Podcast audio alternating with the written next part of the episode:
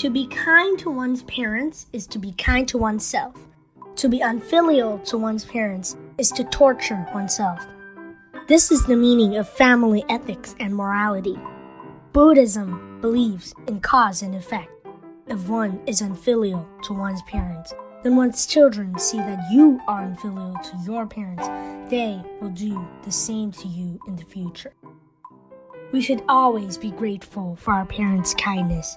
Cherish the idea of repaying their kindness and love your parents the same as you love your children.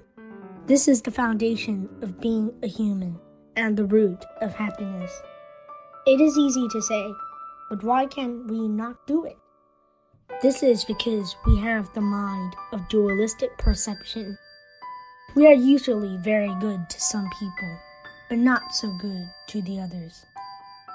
The difference may not be caused by material concerns, but due to troubles in our mind. We should try to treat all our loved ones equally. We should put ourselves in others' shoes and practice non duality. We should think more from the perspective of our family members, think more for them, understand their difficulties, and face every situation with gratitude.